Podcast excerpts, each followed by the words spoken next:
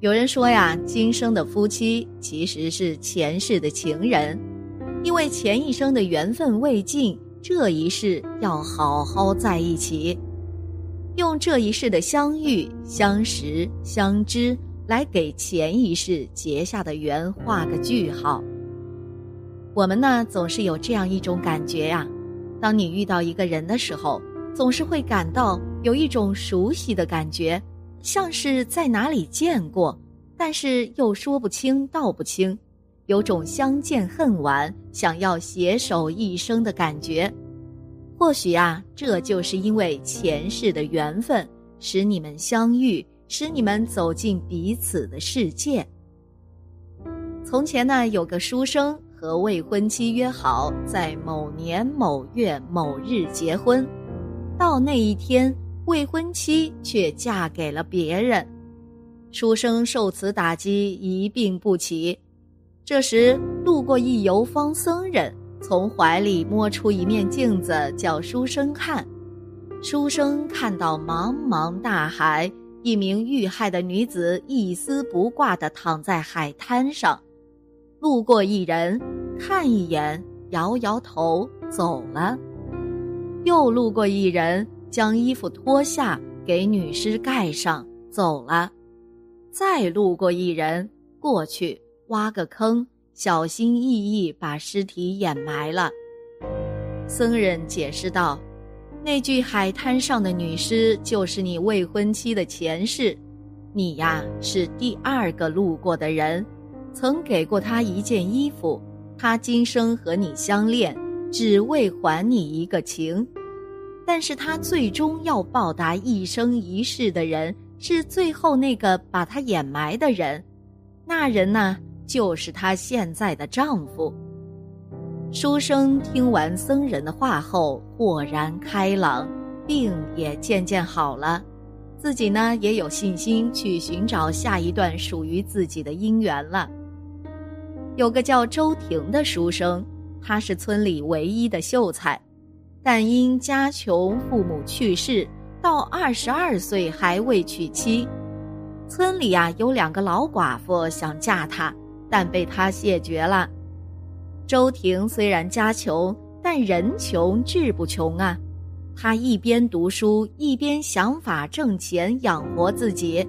他相信啊，自己终有一日能考上举人，甚至进士，成就一番事业。这天呢，周婷进山采药，到了大半下午，药楼里已装满了草药。她从采药的山坡下来，刚到山路上，便看见一个白发老婆婆跌倒在山路上，扶着脚，哎呦哎呦的叫个不停。周婷连忙过去，一看，竟有一条小红蛇正咬在那婆婆的脚踝处。周婷忙俯下身去，一把扯下红蛇，摔到远处。再看那婆婆被咬伤的地方，流出黑血来，而且伤口附近一块儿啊肿了老高。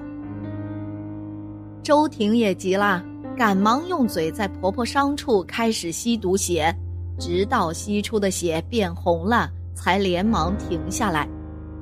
周婷背起婆婆就往村里跑。跑到王郎中家时，已是大汗如雨。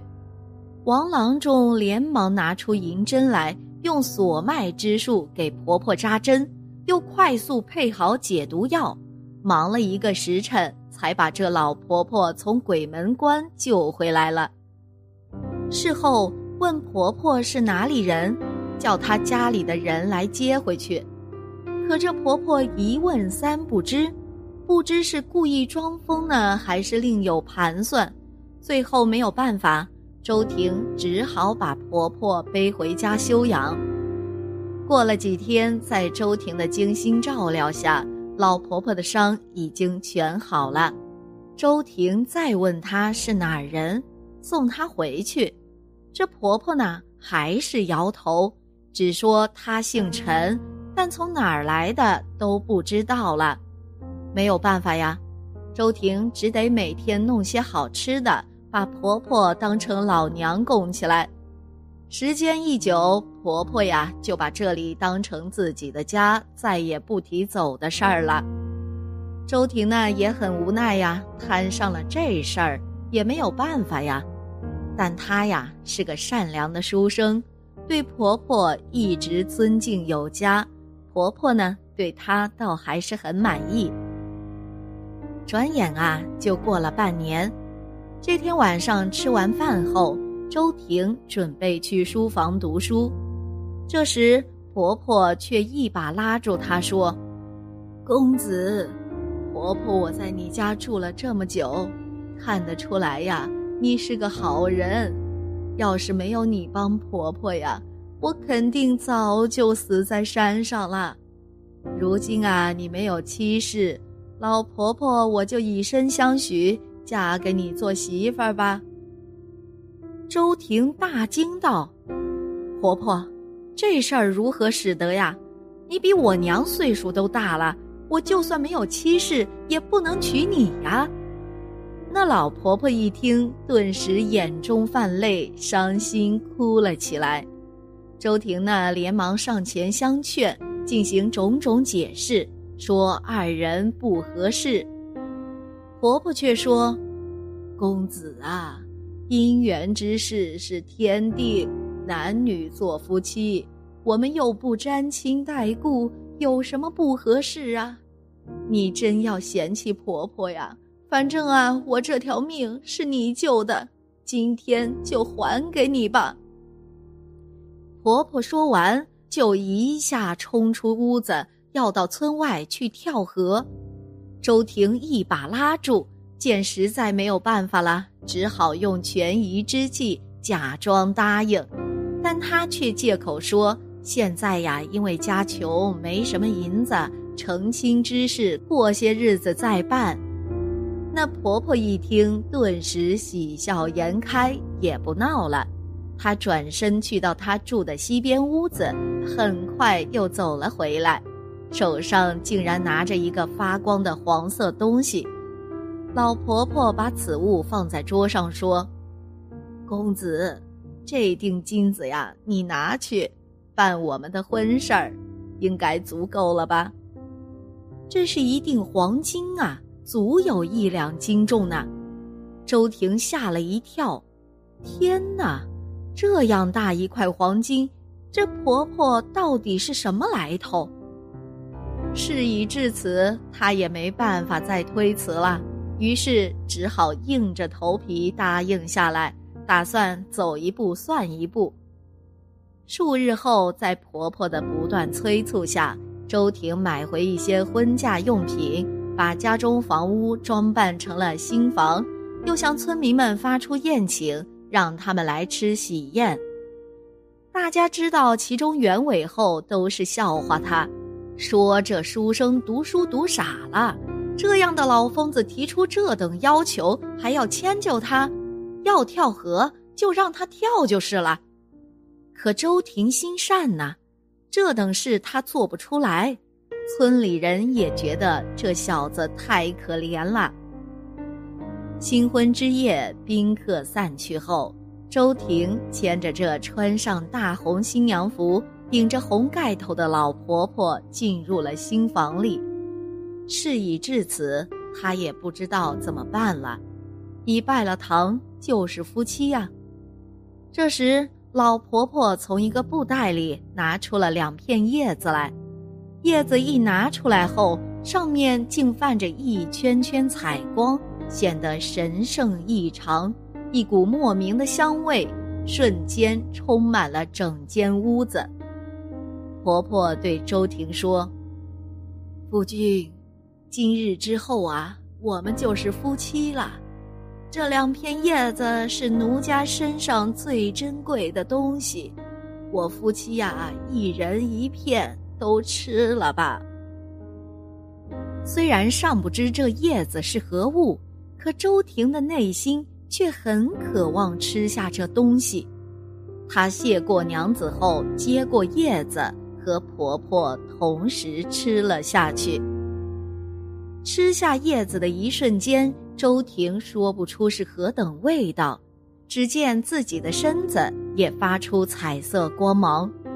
婆婆吃下后也同样如此，彩光闪烁了盏茶功夫后，就缩回二人身子里了。这时的周婷感觉到自己身体发生了很奇妙的变化，但到底有哪些变化，她却说不出来。于是她疑惑地看着老婆婆，自己迷糊中娶下的妻子。盖头下的老婆婆却发出少女般银铃的笑声，她娇笑着说：“呵呵，夫君，还不为奴家揭开盖头吗？”周婷婷的笑声一怔，连忙上前，轻轻地拉开盖头。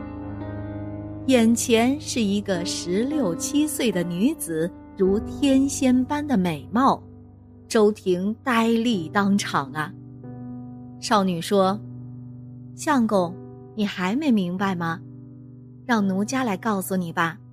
奴家是瑶池仙子，是王母娘娘身边的侍女青瑶。”而相公你乃是上界二十八星宿之中的角宿星君，当年在蟠桃会上，我二人一见钟情，后来便私相约会。